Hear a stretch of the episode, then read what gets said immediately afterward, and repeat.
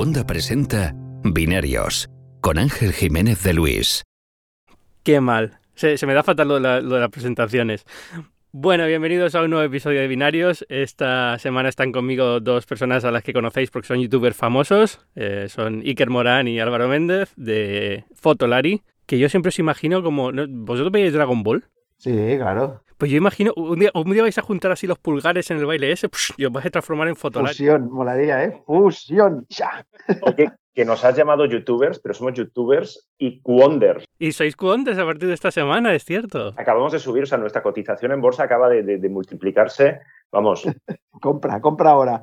No se puede llegar más lejos en esta vida y yo os doy la enhorabuena por esto. cuando entré en la facultad de periodismo, un profesor me dijo en plan, si lo haces muy, muy bien, algún día llegarás a, a hacer podcast en Cuonda. Sí. Y ese día ha llegado. O sea, yo ya no, no puedo aspirar a más. Ya, ya. Tu profesor debe estar súper orgulloso, llorando, ¿no? Diciendo, Dios mío, te te pondrá de ejemplo en, cas- en clase. Yo le di clase a, le di, le di clase a Iker y a, y a Álvaro. Cuando tú estudiabas no había ni internet, hombre, no mientas. Justo, justo, ¿eh? Pues mira, se cumplen ahora, no sé si fueron 20 años de, de Google y, y yo recuerdo estar en la facultad, fíjate, soy viejo, y, y algún profesor diciendo, ha salido un nuevo buscador que se llama Google, que está muy Sí, sí, bien". yo, yo- o sea, teníamos en los ordenadores que eran lo que había antes de los primeros iMac de colorines y huevo y, eh, tirábamos ahí de Netscape y cosas de estas, ¿eh? Así Al muy... de, al de web, ¿no? Aquel buscador Sí, había, usábamos. había, estaba Altavista, estaba Excite, había varios buscadores. y, Bueno, en español estaba Olé, no sé si os acordáis Sí, de Olé, Olé, que luego lo Olé, compró Terra. joder, ya, te, Ujú. ya te digo, sí, sí. Pero, Estáis asustando a mi público joven. No sé si lo sabéis. ¿os acordáis cuando los teléfonos tenían el dial este que había que hacer como una ruedecita para marcar? Sí, sí, la chavalada está huyendo ahora mismo. Está viendo, yéndose a buscar el podcast de Rubius o algo así. Pero claro, dice, estos ¿Qué opináis de los vinilos, chicos? Hemos visto unas cuantas cámaras en Fotoquina que, bueno, eh, eh, a su manera son casi una especie de, de vinilos, ¿no? En- en- piensa que en fotografía el rollito retro vintage y demás, eh, bueno, lleva Ya, pero no, no es comparable porque al final No, no. luego lo, lo que, lo que hay dentro es Bueno, digital. ojito, que Kodak, eh, una de las cosas que ha presentado en Fotoquina y a la que no le hemos hecho ni, ni puñetero caso, es que lo, prometió hace dos años y ha vuelto la, la Ektachrome, la diapositiva que, que retiró en su momento. Y ahora, por fin, eh, en Kodak los tiempos siempre son promete algo y al cabo de, de dos años mira a ver si la gente se ha olvidado de lo que había prometido y si ve que insiste y dice, ah, bueno, sí, sí, tenemos una algo por aquí. Bueno, Solo pues, falta, encon- solo falta encontrar un sitio donde revelarlo luego, ¿no? Sí, bueno, esto es relativamente. ¿eh? La, la Kodachrome era la que era muy, muy jodida de Ah, revelar. es verdad, la Kodachrome, es verdad. La, la Kodachrome es la mítica, la de, bueno, la que tiene la película esta de, de Netflix, que es bastante, no sé si la habéis visto, pero es bastante, puf, puf, No lo he visto todavía, ¿no? Ajá. pues te lo puedes ahorrar. Ya, vale. ¿no? Te regalo hora y media más de vida, o sea, puedes ahorrártelo. Tenía toda la pinta, ¿eh? Te lo dije, Iker. No, pero tú me dijiste que los actores eran buenos, en plan, no, está No, yo te dije que los actores eran buenos porque el Tyler pintaba típica road movie de reconciliación familiar hemos, hemos sido engañados. ¿eh? mil veces vista. ¿Cómo se llama esta película? No sé ni cuál habláis. Kodachrome. Ah, se llama así Kodachrome. Kodachrome, Sí, sí, sí, sí, sí. Lo que pasa es que en Netflix España no está disponible. Ah, Está, está disponible en, en Estados Unidos, no sé si, si en otros países, la habéis pero bueno. pirateado, piratillas. por el, el mercado paralelo. No, a nosotros nos envía Ah, directamente. mm. Como Sí, estamos sí, en- Netflix. influencers, claro. Después de Cuonda estamos negociando ahora con Netflix, dar el salto definitivo a, a la pantalla. Y yo lo veo, ¿eh? Yo lo veo. Hay una sí, sí. serie de... Hola, ¿qué hace? Temporada 1, episodio 2. Fotolaris El cliffhanger de todos los de todos los que hace al final. Oye, igual podríamos hablar de Fotoquine, las novedades, ¿no? Ah, bueno, ya que estáis aquí, ¿no? Ya que os he traído el programa. eh, no, siempre aprovecho y lo, lo presento. Os he traído el programa porque, primero, me viene muy bien que un programa no se hable de Apple, que todo el mundo está un poco hasta las narices de que hablemos de Apple. eh, y segundo, porque ha sido la Fotoquina, que es una de las mayores ferias de fotografía, si no la mayor, y a lo mejor me estoy pasando, pero para mí es la súper más importante. Y, y que además me he enterado que va a ser anual a partir de ahora, con lo cual más fiesta. Y acabáis de volver. Yo sé que todo esto lo vais a hablar luego en Gran Angular con David Calaveras, que como bien dices ahora es podcast de Cuonda. Estamos súper contentos de teneros aquí. en Gran Angular más Fotolari, se va a llamar a partir de ahora, o iFotolari, como queráis decirlo.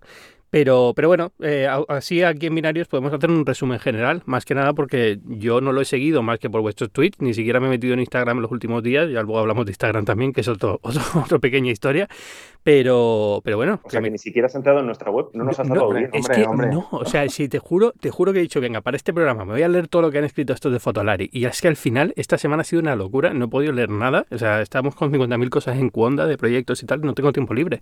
Entre el mundo y Cuonda. La fiesta de bienvenida, ¿no? Para nosotros. Claro, o sea, no, o sea, imagínate, me están llamando de todos los medios de comunicación, oye, Fotolari está con vosotros y tal, no sé qué.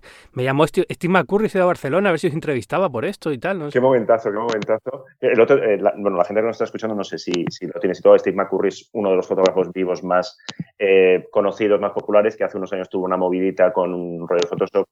Y en Fotolari hacemos mucha coña con, con Steve McCurry. Sí, y el sí, otro sí, día, sí. en un hotel de, de Barcelona, me lo crucé, que fue aquello de, hostia, Steve McCurry, juro que dudé durante unos segundos el momento selfie para luego hacer la coña infinita, pero al final pensé, digo, si él no me pide un selfie, yo no se lo pienso pedir a él. O sea, Pero, pero hazte, hablando- hazte un selfie con Photoshop, que da igual. También es verdad. Oye, pues Fotoquina, no sé Álvaro qué opina, pero para mí la palabra que lo resumiría sería locurón. Qué marcianadas han salido, ¿no? Es Ha que sido ha bastante increíble, sí, sí. sido muy surrealista todo. O sea, ha habido más novedades que, y eso que ya estaba presentado todo lo de Nikon, todo lo de Canon y todo lo de Sony. Y Olympus tampoco ha presentado nada y Pentax tampoco. Es decir, estamos quitando cuatro o cinco Sí, de las marcas más potentes y aún así lo que ha habido ha sido todo muy raro y muy, bueno, pues muy, muy, muy a futuro, ¿no? Porque eh, presentar lo que se dice presentar de cámara encima de la mesa no ha habido casi cosa. nada. Todo vitrinas, todo. No, nos vemos aquí en mayo de 2019, que es cuando en teoría eh, habrá la, siguiente edición de Fotoquina. Y aquí ya sí, eso ya, ya os enseñamos las cámaras. Pero bueno, los proyectos, no, no sé si Álvaro quieres contar tú así lo, lo más loco de, o lo más loco, lo más interesante. Bueno, es lo que tú dices, lo, lo fascinante es que haya sido una fotoquina entretenida a pesar de que no había novedades en, en la feria in situ, digamos, no había novedades ni de Pentax, ni de Sony, ni de Olympus, ni de Nikon, ni de Canon, que ya lo habían presentado todo, lo que tenían que presentar. Bueno, Olympus ni siquiera había presentado nada Y, a pesar de todo ha sido como súper entretenida. Entonces, yo no sé si eso es una buena o una mala noticia, la verdad. Tengo, estoy, aún, estoy aún intentando pensar si ha sido una buena fotoquina desde la perspectiva del negocio fotográfico o no. ¿sabes?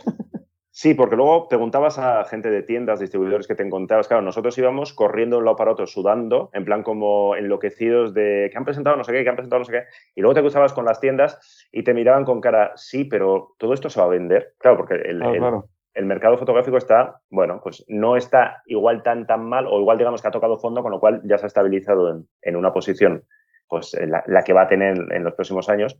Entonces, no hay mucha alegría a nivel de ventas, pero claro, la alegría a nivel de usuario, de novedades, de cosas, de cosas raras, es, eh, es, es increíble. Eso sí, Ángel, lo siento, pero Sony no, no ha presentado nada. Me sorprendió No sé. bastante que no hicieran, que no hicieran la presentación de la, de la 3S, ¿eh?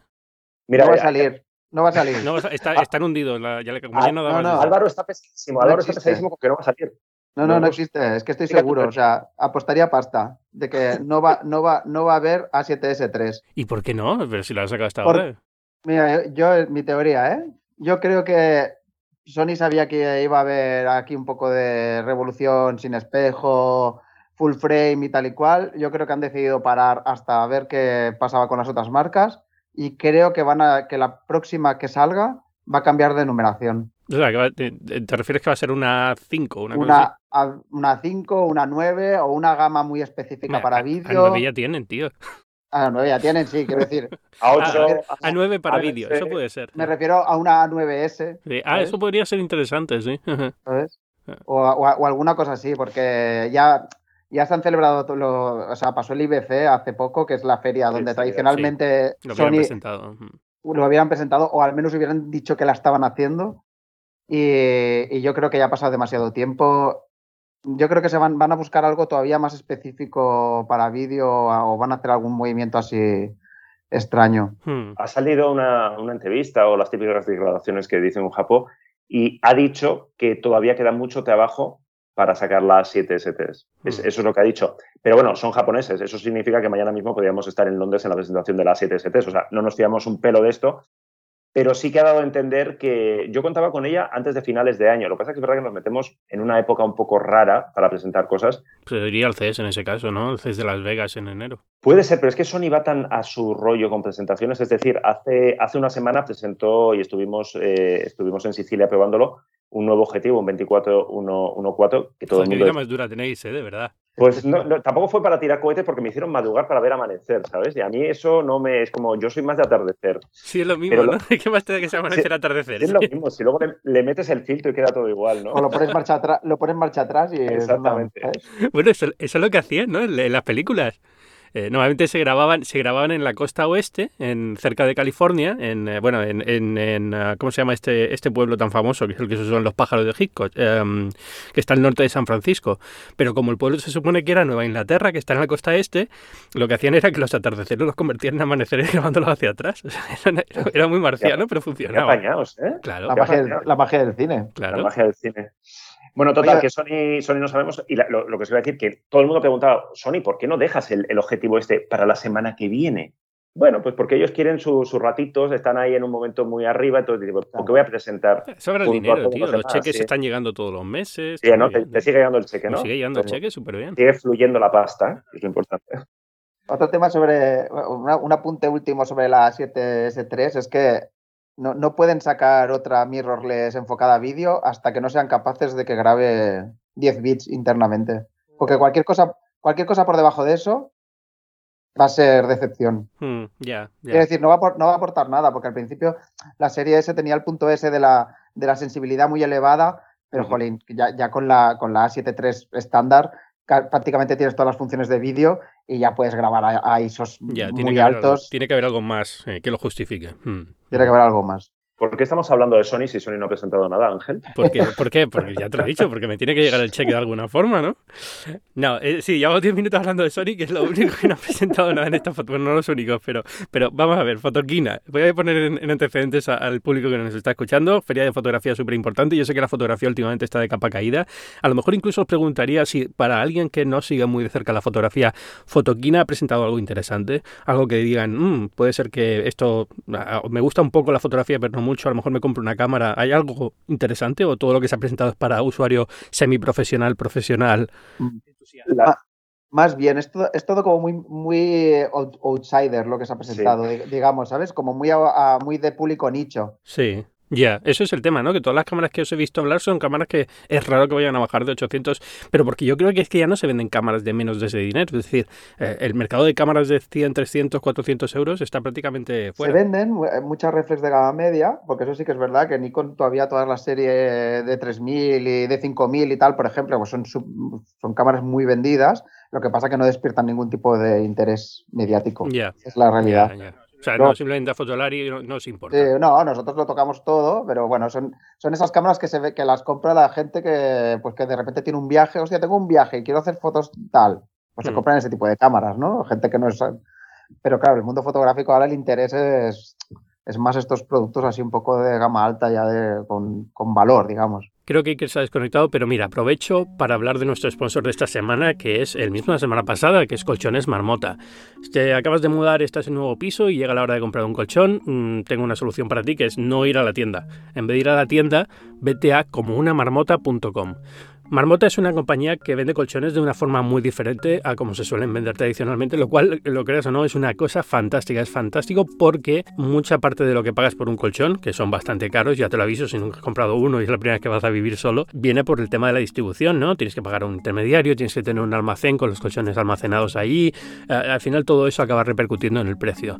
Marmota es diferente porque lo que hacen es que te mandan el colchón a casa en 24 horas y te lo mandan dentro de una caja bastante pequeña. Bueno, es una caja grande, pero para ser un colchón es bastante pequeña. Y sé lo que estás pensando, un colchón que compro por internet y me llega a casa, ¿qué pasa luego si no me gusta? Bueno, no hay problema, está súper estudiado el tema. Tienes 100 días para probarlo, 100 días. Ninguna tienda de colchones normal y corriente física te va a dejar un colchón 100 días y luego vas a poder llamarles y decirles, oye, no me gusta este colchón, ¿qué hago con él? Pues te van a decir, pues, ah, lo siento, te lo quedas. No, marmota no. Marmota les llamas, le dices, oye, no me gusta este colchón, no hay ningún problema, viene a tu casa, lo recogen, te devuelven el dinero, pero bueno, ya te digo que te lo vas a quedar porque son colchones fantásticos. Así que ya sabes, si quieres un nuevo colchón, si estás buscando un colchón para una segunda habitación o tienes que cambiar el que ya tienes, pues tienes que ir a comounamarmota.com, así como suena, y ahí los tienes.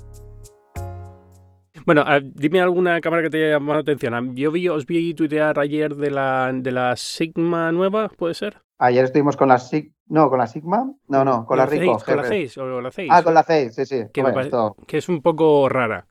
Llama mucho la atención, porque una cámara con Lightroom incorporado es como para que llame la atención, ¿no? Sí, y no solamente con el Lightroom incorporado, ¿qué, ¿qué, capacidad de disco duro tiene esa cámara? Es que tiene una memoria interna enorme, ¿no? no sé... Sí, más que el ordenador de Iker. Movimiento rarísimo de Face. O sea, de Face se sabía que iba a sacar una cámara compacta con, con, sensor de formato completo. Esa era un poco la, la, novedad, pero todo el mundo esperaba algo parecido a aquella Sony RX1. Y todo el mundo esperaba una versión de eso, pero se han desmarcado con una cosa, con un diseño aparte como muy futurista, que llevará una, una, pantalla, si no me equivoco, de 4,2 pulgadas táctil. Sí y el Lightroom incorporado. Es que a mí esto me tiene loquísimo. Pero es que lo del Lightroom incorporado a mí, por ejemplo, me parece un poco extraño. que ¿Tienes todo el Lightroom ahí dentro? Pues en la pantalla táctil puedes controlar la exposición, todo esto en plan como en Lightroom. supuestamente tú cogerás esos RAWs y los editarás en el pantallón eso. Eh, has comentado, Álvaro, cuántos eh, RAWs entran en, la memoria interna, porque los datos son como, según nos explicaba Zeiss, eh, entraban 6.000 RAWs y de una cámara de 37 megapíxeles estamos hablando. Pero esto es una marcianada enorme, es decir, que, eh, tener Lightroom dentro de la cámara no lo acabo de, entender del A ver, a mí me suena, a mí esto me ha sonado al típico caso de Vaporware, de este de, uff, yo esto no sé ni siquiera si llegará, porque no han dicho el precio, pero claro, yo me espero 5.000 euros 4.000, 5.000, 6.000, una cosa así, porque claro, la, RX1 ya cuesta eh, 3.000 euros y aquí le han metido todo el rollito de la pantalla, la memoria interna, el tal, el cual. Bueno, es una, cosa muy, muy, muy, muy, muy rara, pero no nos desviemos de la novedad, de la única novedad que nos importa como embajadores plenipotenciarios y soviéticos de Zenit que somos. Eso sí iba a decir, tío. Su prometida cámara sin espejo de formato completo. Aquí voy a meter unos gritos así de fondo de ¡Bien!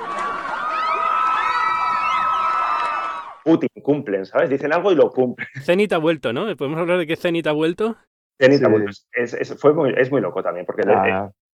Decepción, decepción, yo lo siento, pero creo que me voy a borrar, me voy a borrar del, embajador. Tío, no, no, embajador hay que defender lo que sea, aunque sea. Sí, porque yo me esperaba una serie. O sea, yo esperaba más filosofía cenit. O sea, yo quería ver ahí un ladrillaco ahí con. Buen diseño soviético. Sí, sí, sí, sí y no una versión de la Leica M de lujo. Yo esperaba ahí un, hierro, ¿sabes? ¿Cómo que de lujo? ¿Cuánto va a costar esta cámara? Cuatro kini. ¿Qué dices? entre 4.000 y 5.000, sí, sí, claro. El comunismo ha muerto, camaradas. Sí, absolutamente, vamos. tenemos un vídeo preparado que explicamos, bueno, esto es eh, cenitera de la, de la época soviética, esto es de la Rusia de Putin, ¿no? Es una cámara que, por cierto, nos explicaron que va a haber solamente 500 unidades en el mundo, o sea, no creo que ya se plantea como una rareza de estas que, bueno, habían producido. Me hacía mucha gracia porque pone ahí, está inscrito ahí como en la, en la carcasa de la cámara, diseñada en Rusia, como, pero tíos, que es la Leica M, o sea, como que diseñada en Rusia. lo, lo, más gracioso de todo, o sea, lo más, lo que le da un poco de personalidad es que viene con un, un objetivo, un Zenitar 35 F1, que es bastante, bastante hierro, y que ellos dicen que da una, bueno, que da un look así como muy, un bokeh muy espectacular, una cosa así. A lo mejor está diseñada, a lo mejor está diseñada en la RDA, ¿no? Hay un poco entre Rusia y Alemania, ¿no?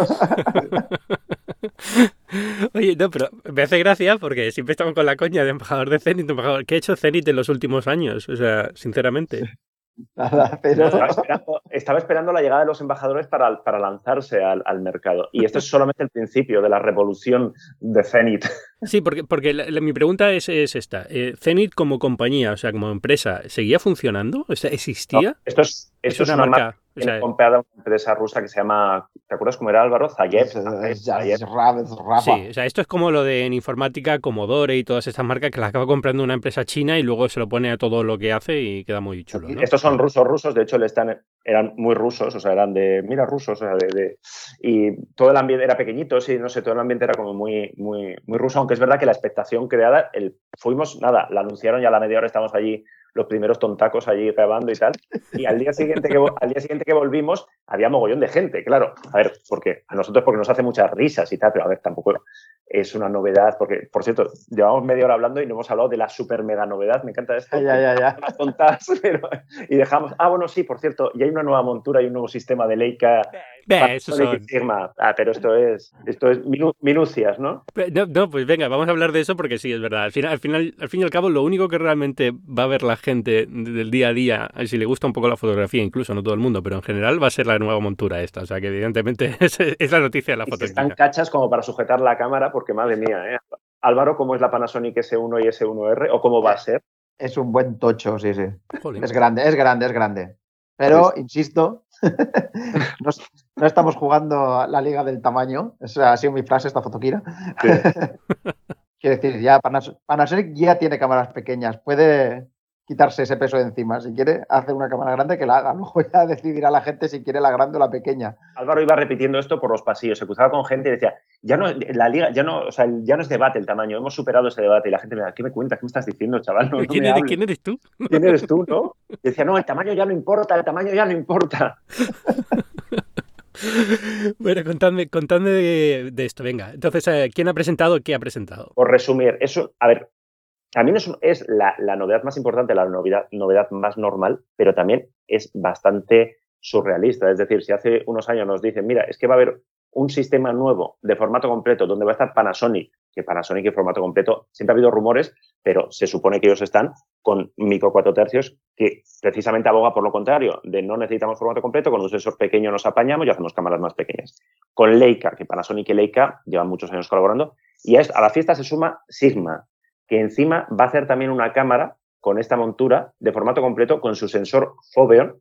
El sensor Foveon es ese sensor rarísimo que lo tiene pues el 0,00001% de las cámaras, solo las de Sigma, y que tiene tres capas de color como antigua, bueno, antiguamente no, como la estructura de la película RGB que va por capas de color, pues esto es lo mismo trasladado a, digital. Es como mm. la idea esta, el, el mito eterno de algún día todas las cámaras serán así, pero de momento muy pocas cámaras y las ventajas de esta tecnología teórica son muy grandes, pero en la práctica son bastante limitadas porque son cámaras bastante lentas y tal. Bueno, eso por un lado. Y luego Panasonic se ha sacado de la manga, el, de momento, el prototipo de lo que decíamos, las nuevas S1 y S1R, que para entendernos van a competir con la Sony A7 y A7R. Eh, con esta nueva montura L, que ya existía, Leica ya tiene una cámara que tenía esta montura eh, SL, ahora va a ser L, L mount, y, no sé, veremos, porque es un acuerdo, es un acuerdo curioso, es un acuerdo entre marcas que son competidoras, pero no mucho, porque cada una tiene su segmento.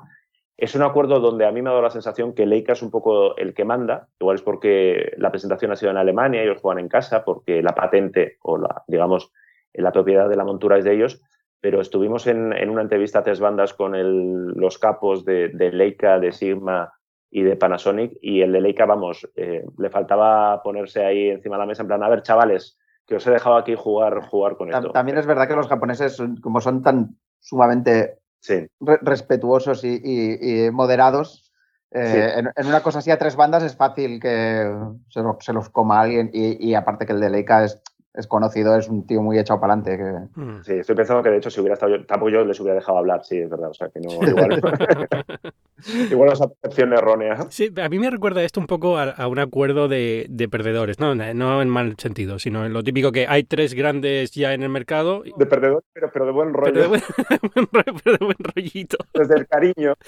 perdedor de buen rollito. Sí, porque ya hay tres, tres grandes, está Canon, está Nikon y está, bueno, Sony, y, y entonces es como, bueno, los que quedamos o nos unimos o nos comen, ¿no? O sea, es un poco esa, esa idea, porque eh, me recuerda un poco a lo que pasó con cuatro tercios, ¿no? Y micro cuatro tercios luego, que es como, bueno, al final micro cuatro tercios salió muy bien, pero bueno, cuatro tercios no.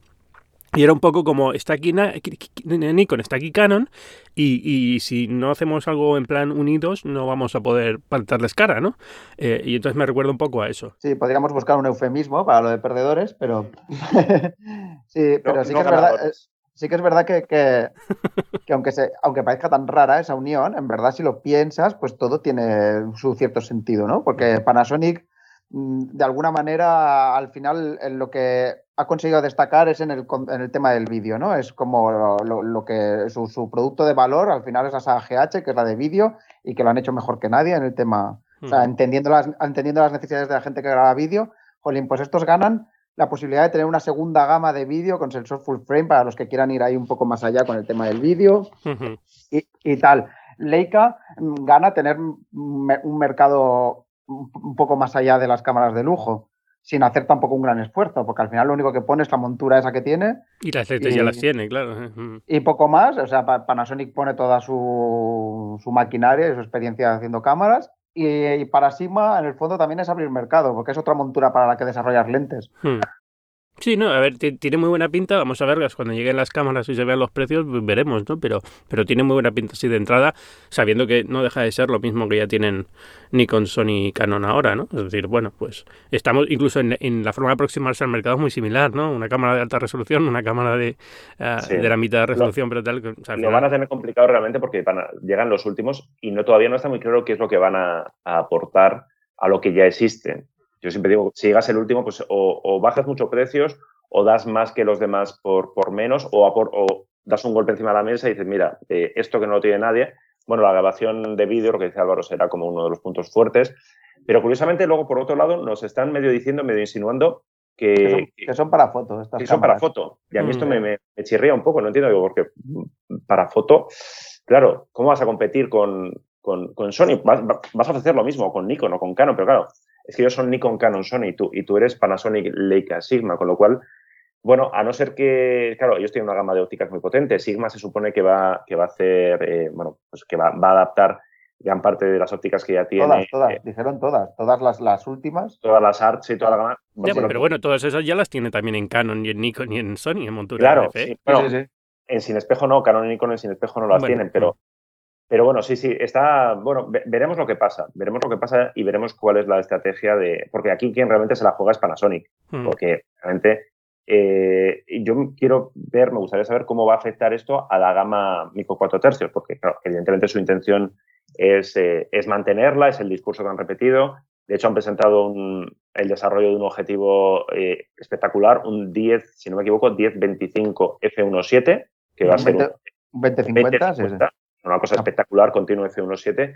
Pero claro, realmente yo supongo que esto provocará lo que, lo que pasa siempre, ¿no? Si me voy a comprar una Panasonic, ostras, pero es que igual estoy invirtiendo en un sistema que la, gente que, tiene esta mentalidad ¿eh? de, sistema a largo plazo, luego dicen, eh, es que este sistema yo no le veo mucho recorrido, no tiene mucho sentido que, me gaste esto en ópticas y demás. Sí, es que hemos estado eh, hablando de lo difícil que lo tenía Sony todos estos años atrás y imagínate cómo lo tienen estos.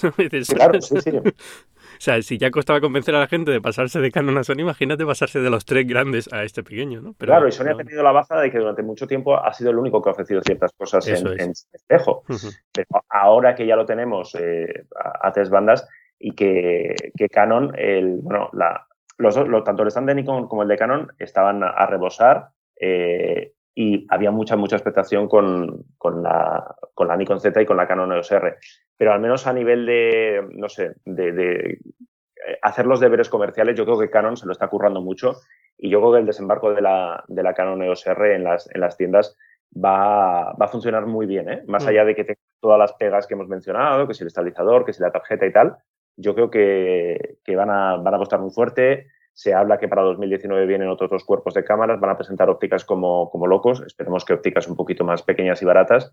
O sea que hmm. tienen mucha pasta ahí. Yo tuve, la, tuve, la, oportunidad de tener la, la, Canon EOS R en las manos, que yo no, porque la, a la presentación fue Iker, yo me dediqué aquí a montar el vídeo en la sombra, aquí como, como siempre, en mi, en mi zulo, así lo, lo reivindico. y, por primera vez tocaba la, la, la Canon EOS R y la verdad es que tiene, me gustó una, me pareció un producto como avanzado tecnológicamente, que es algo que no es, muy habitual en cuando coges una cámara, ¿no? Porque te pueden decir que tiene esto y tiene lo otro, pero normalmente está como por dentro, ¿no? Todos los, los avances. Hmm. Y esta vez la cogí, no sé, me, me pareció un... Una buena tiene como una, Sí, tiene como una especie de, dial así medio táctil y tal, tiene como cosas así peculiares. Para los que nos están escuchando, porque creo que la mencioné hace dos episodios con, cuando estuve hablando de formato full frame y demás, pero bueno, es simplemente la, nueva cámara full frame sin espejo de, Canon que ha lanzado a finales de verano.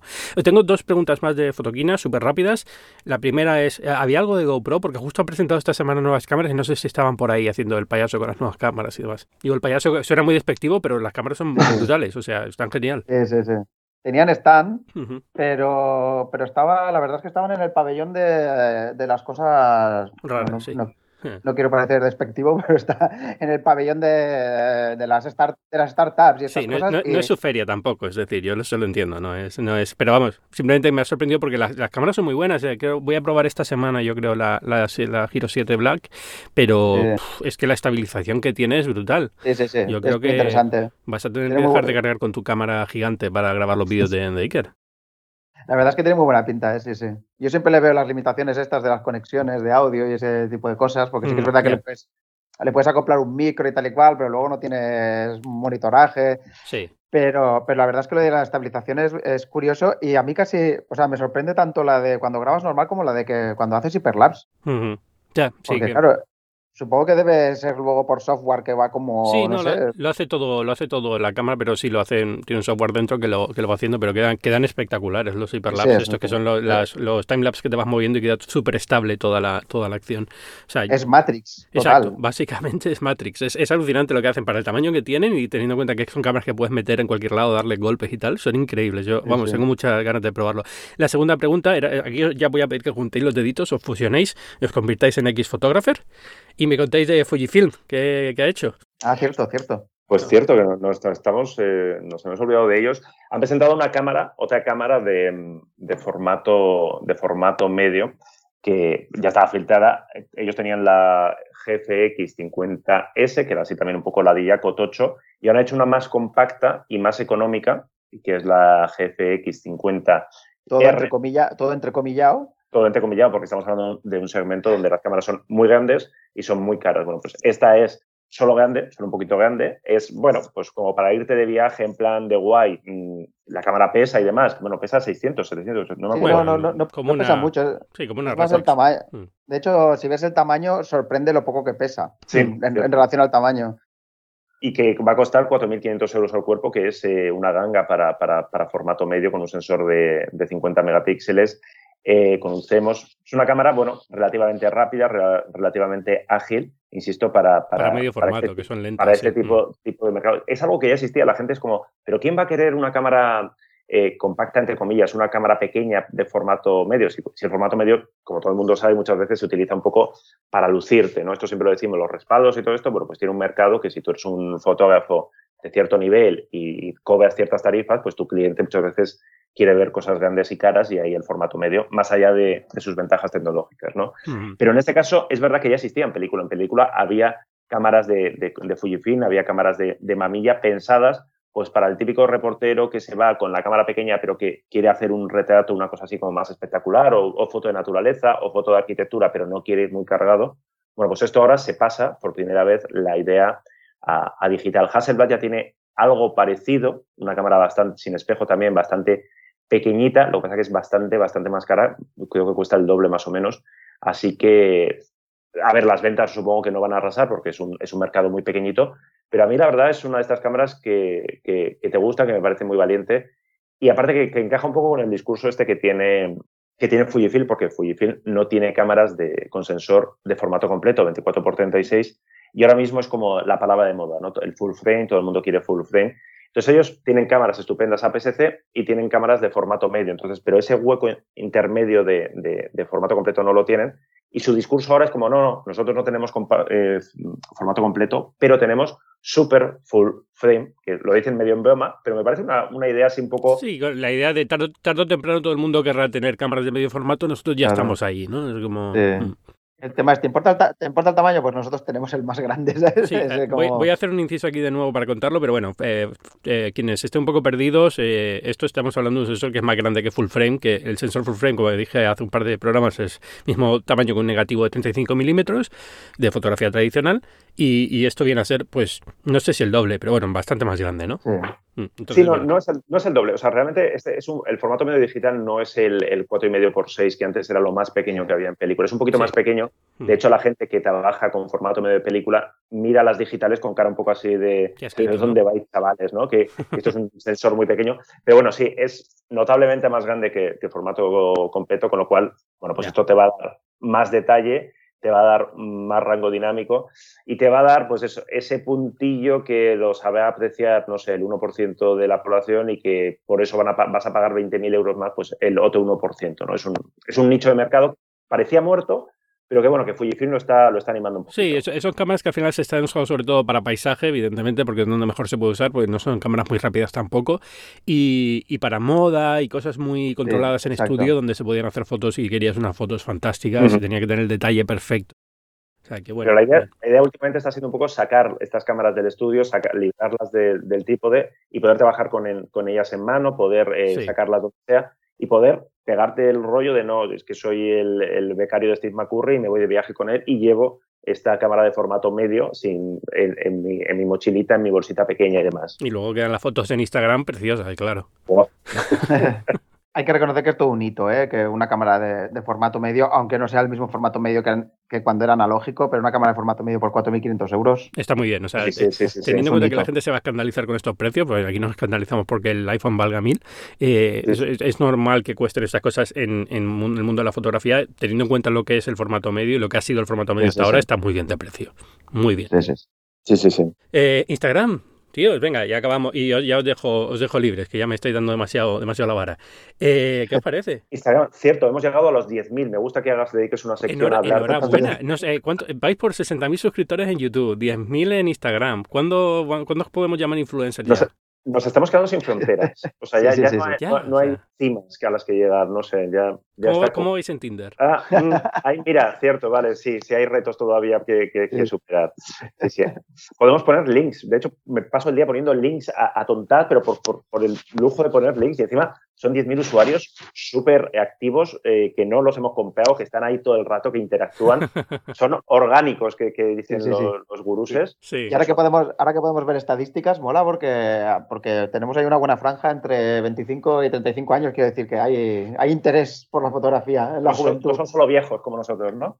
Pero sí, sí, movidita, movidita en Instagram, ¿no? Bueno, se, se, van los. Eh, y yo no sé si ahora que sois famosos en Instagram, a lo mejor os toca un poco las narices, pero se han ido los fundadores un poco por, ah, por lo que todos sospechamos, ¿no? Que se llevan mal con Facebook porque, porque Facebook quiere transformar Instagram en otra cosa que no es ahora.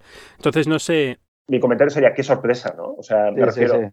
O sea, si tú vendes algo a Facebook, qué sorpresa que Facebook lo quiera convertir en otro Facebook. Claro, es, eso como el, de WhatsApp que también se fue cabreado con esta gente. Claro, es y como que esperabas. Tío, ¿qué esperabas? O sea, tú te has llevado los millones y ellos van a hacer lo que quieran con, esto, ¿no? O sea, pues no, haber vendido. Pero yo entiendo, a la gente le cuesta entenderlo, pero también es, lógico. Es decir, cuando tú tienes un proyecto que es personal, que lo has hecho crecer y demás, eh, los millones suenan muy bien y estás un poco hasta las narices de estarte peleando durante años para que la empresa crezca y dices, bueno, por fin mi recompensa, ¿no? Millones de dólares, qué bien. Eh, pero luego es verdad que perder el control es un golpe, porque tú tenías una misión muy clara y tenías un objetivo y tal, y ves que alguien te lo está distorsionando y no puedes ya hacer nada porque ya no eres el dueño y acaba, acaba siendo, no sé, no voy a decir que, que yo preferiría no tener los millones, yo preferiría tener los millones, pero imagínate que alguien viene y te da, no sé, 300 millones por Fotolari, yo creo que tú los cogerías encantado, ¿no? Vosotros los cogeríais no, no, encantado. No, no, no, no, no, no, no. 350 empezamos a hablar.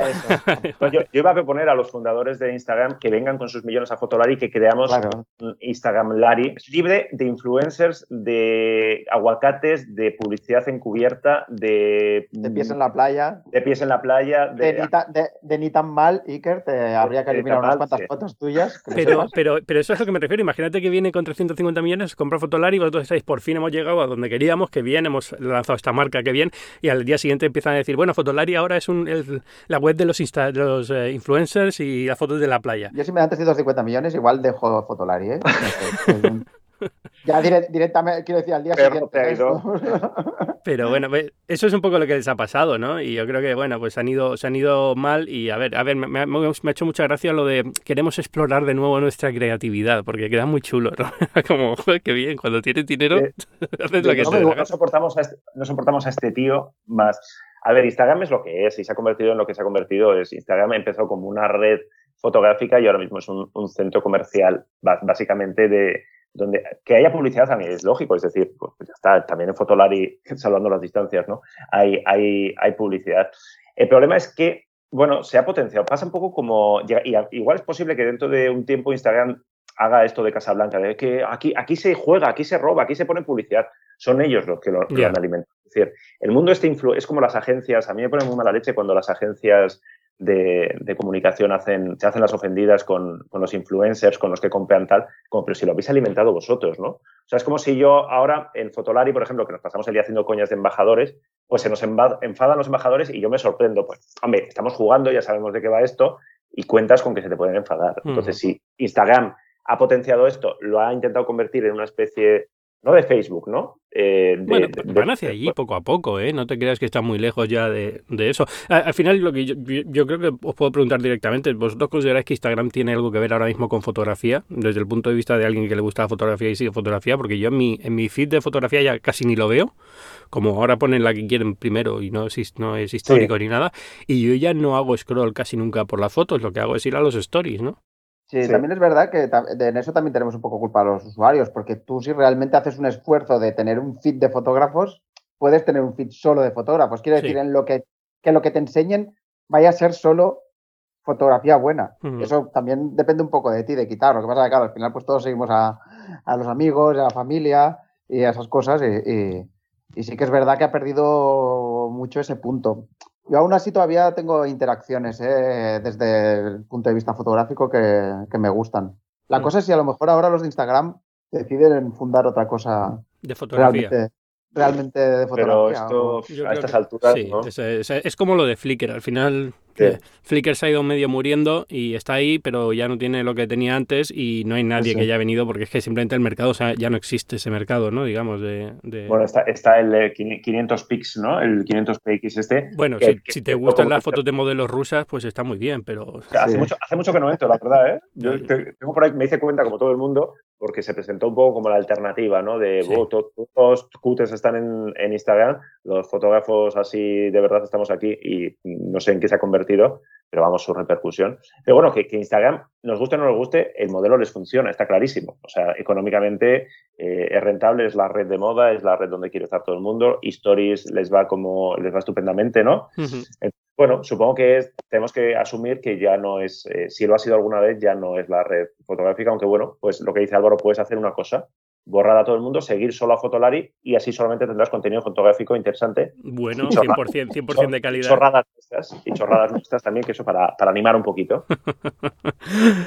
Oye, un placer teneros a, los dos por aquí, no os quiero robar más tiempo, creo que me he portado muy bien con los tiempos, porque dijimos 45 minutos y son 44 minutos de reloj, o sea que muy bien para la despedida. Nuestro, despacho está ya listo, hay flores ahí para cuando lleguemos. Sí, ahora tenéis la cesta de fruta y todo eso. Ah, por contrato, esto viene todo por contrato, no os preocupéis que lo hemos cumplido a rajatabla. Muchas gracias, Iker, Álvaro, por estar aquí esta semana. Eh, eh, la gente que quiera veros más, eh, si es que quieren veros más, pues están un poco estas narices. Imagino veros todas las semanas, todos los días en, Fotolari, pero bueno, ¿dónde se encuentra? Pues se encuentra, por supuesto, en fotolari.com. Fotolari es PHO, ¿no? P-H-O-T-O-N-A-R-I. Nos encuentra en Instagram, en Twitter, en Facebook, todo con el mismo nombre y en YouTube también como, como Fotolari, ese canal que no deja de crecer. Exactamente. Y aquí en Cuonda, en Gran Angular y Fotolaria, a partir de ahora, que este fin de semana ya tenemos programa de que hemos grabado con temas de fotografía móvil, pero bueno, ya dentro de poco también estaréis vosotros y los Hola que hace, que sois estos vídeos que hacéis en, YouTube también estarán, o sea que, que, muy bien. Pero bueno, yo a todo el mundo os digo, YouTube como, como puerta de entrada está muy bien y ahí estáis, eh, lo hacéis súper bien, o sea que, nada, que vayan para allá y se, y se suscriban. Exactamente. Vale. Vale, chao.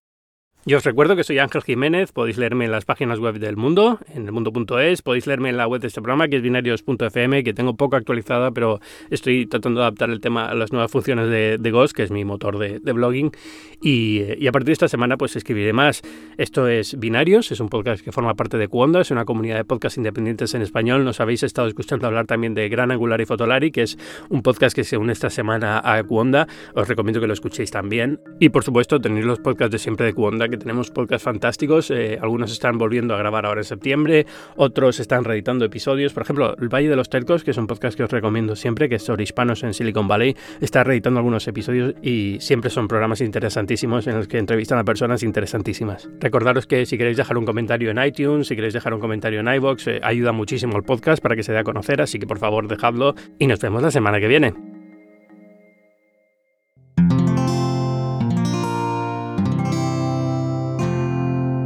Puedes escuchar más capítulos de este podcast y de todos los que pertenecen a la comunidad Cuonda en cuonda.com.